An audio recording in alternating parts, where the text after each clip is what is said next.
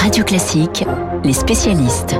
7h41 sur Radio Classique, les spécialistes avec Dominique Moisy qui signe ce matin dans les échos une chronique intitulée 9 mai, que peut bien fêter Poutine? Bonjour Dominique Moisy. Bonjour. Le monde entier a les yeux rivés sur Moscou. Vladimir Poutine, après euh, le défilé militaire, prendra la parole. Qu'attendez-vous du maître du Kremlin? Est-ce qu'il y a des mots que vous espérez ou des mots que vous redoutez? Ben, Le mot que l'on redoute, bien entendu, c'est celui de guerre. Oui. Est-ce qu'il va dire euh, hier c'était une opération spéciale, à partir d'aujourd'hui c'est la guerre qui commence, il va mobiliser le, peuple russe, euh, appeler les jeunes à, s'engager. Euh, on ne peut l'exclure. Ce n'est pas le scénario le plus probable. Ce serait reconnaître pour Poutine que l'opération spéciale a été plus que ce qu'il disait et n'a pas fonctionné. C'est le, 9 mai de l'isolement pour vous à, Moscou euh, aujourd'hui? Oui, on, comptera sur euh, les doigts d'une main et encore euh, le nombre de dirigeants étrangers qui auront fait le, voyage à Moscou. Mais c'est un isolement dans le monde occidental. Monde occidental qui va jusqu'au Japon, bien évidemment.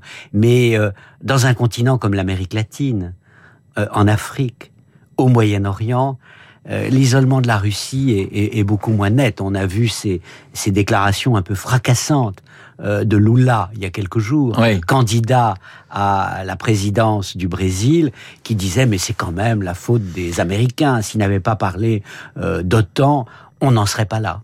Dominique Moisy, un 9 mai peut en cacher un, autre, hein, un défilé militaire à Moscou et un discours à, Strasbourg avec Emmanuel Macron. On a, on a finalement deux 9 mai bien différents, mais quelque part assez interdépendants.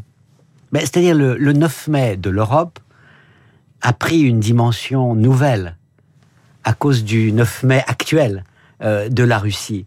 Euh, L'Europe a fait plus de progrès dans sa tête au cours des deux derniers mois qu'au cours des deux dernières décennies en matière de, de sécurité et de défense, parce que elle se trouve confrontée à un problème immédiat à ses portes. Mais le 9 mai de l'Europe, c'est la célébration euh, de la déclaration Schuman de 1950, c'est la victoire de l'espoir. Euh, le 9 mai de la Russie, euh, c'est tout l'inverse. C'est la célébration d'un passé glorieux par rapport à un présent pour le moins incertain. Cette armée extraordinaire avec ses missiles gigantesques, eh bien, sur le terrain en Ukraine, elle apparaît presque un village Potemkin. vous dites finalement qu'on a plus fait en deux mois qu'en deux décennies. Vous citez d'ailleurs euh, Samuel Johnson, la perspective de la pendaison concentre merveilleusement l'esprit. Bah oui, l'Europe a pris peur. Euh, le retour de la guerre sur son territoire. Alors, il y a la peur, mais il y a aussi les débats. Il y a de beaucoup, beaucoup de débats sur cette guerre en Ukraine. Alors, chez nos voisins allemands, mais aussi aux, États-Unis, relativement peu en France. Comment vous l'expliquez, Dominique Moisy?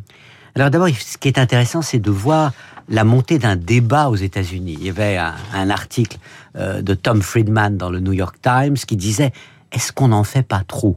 Est-ce qu'on n'est pas en train d'entrer en guerre indirectement avec les États-Unis? Est-ce qu'il est vraiment nécessaire de dire que c'est grâce à nous, Américains, que euh, les euh, Ukrainiens ont pu cibler les généraux russes, ont pu détruire euh, le navire amiral de la flotte, le Moskva, est-ce que ça ne nous met pas directement en première ligne?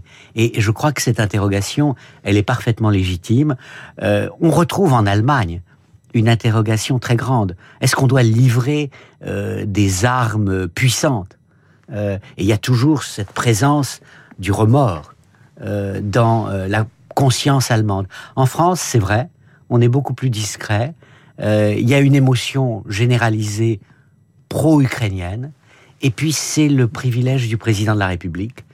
Euh, la politique étrangère. Dernière question, Dominique Moisy. Les États-Unis, on en parlait à l'instant, et leurs dirigeants sont toujours derrière Zelensky. On a vu euh, Jill Biden hein, ce week-end, l'épouse du président américain, se rendre en Ukraine. Voyage également du premier ministre canadien Justin Trudeau. En revanche, toujours pas d'Olaf Scholz et d'Emmanuel Macron à Kiev. C'est vrai.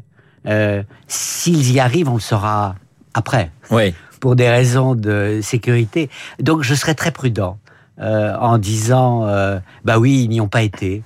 Euh, attendons, laissons-leur le bénéfice du doute.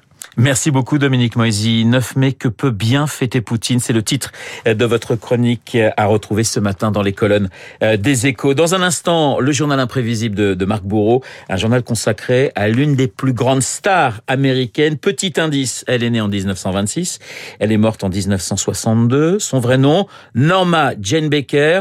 Ça ne vous dit toujours rien? Alors écoutez cette voix. Be loved by you.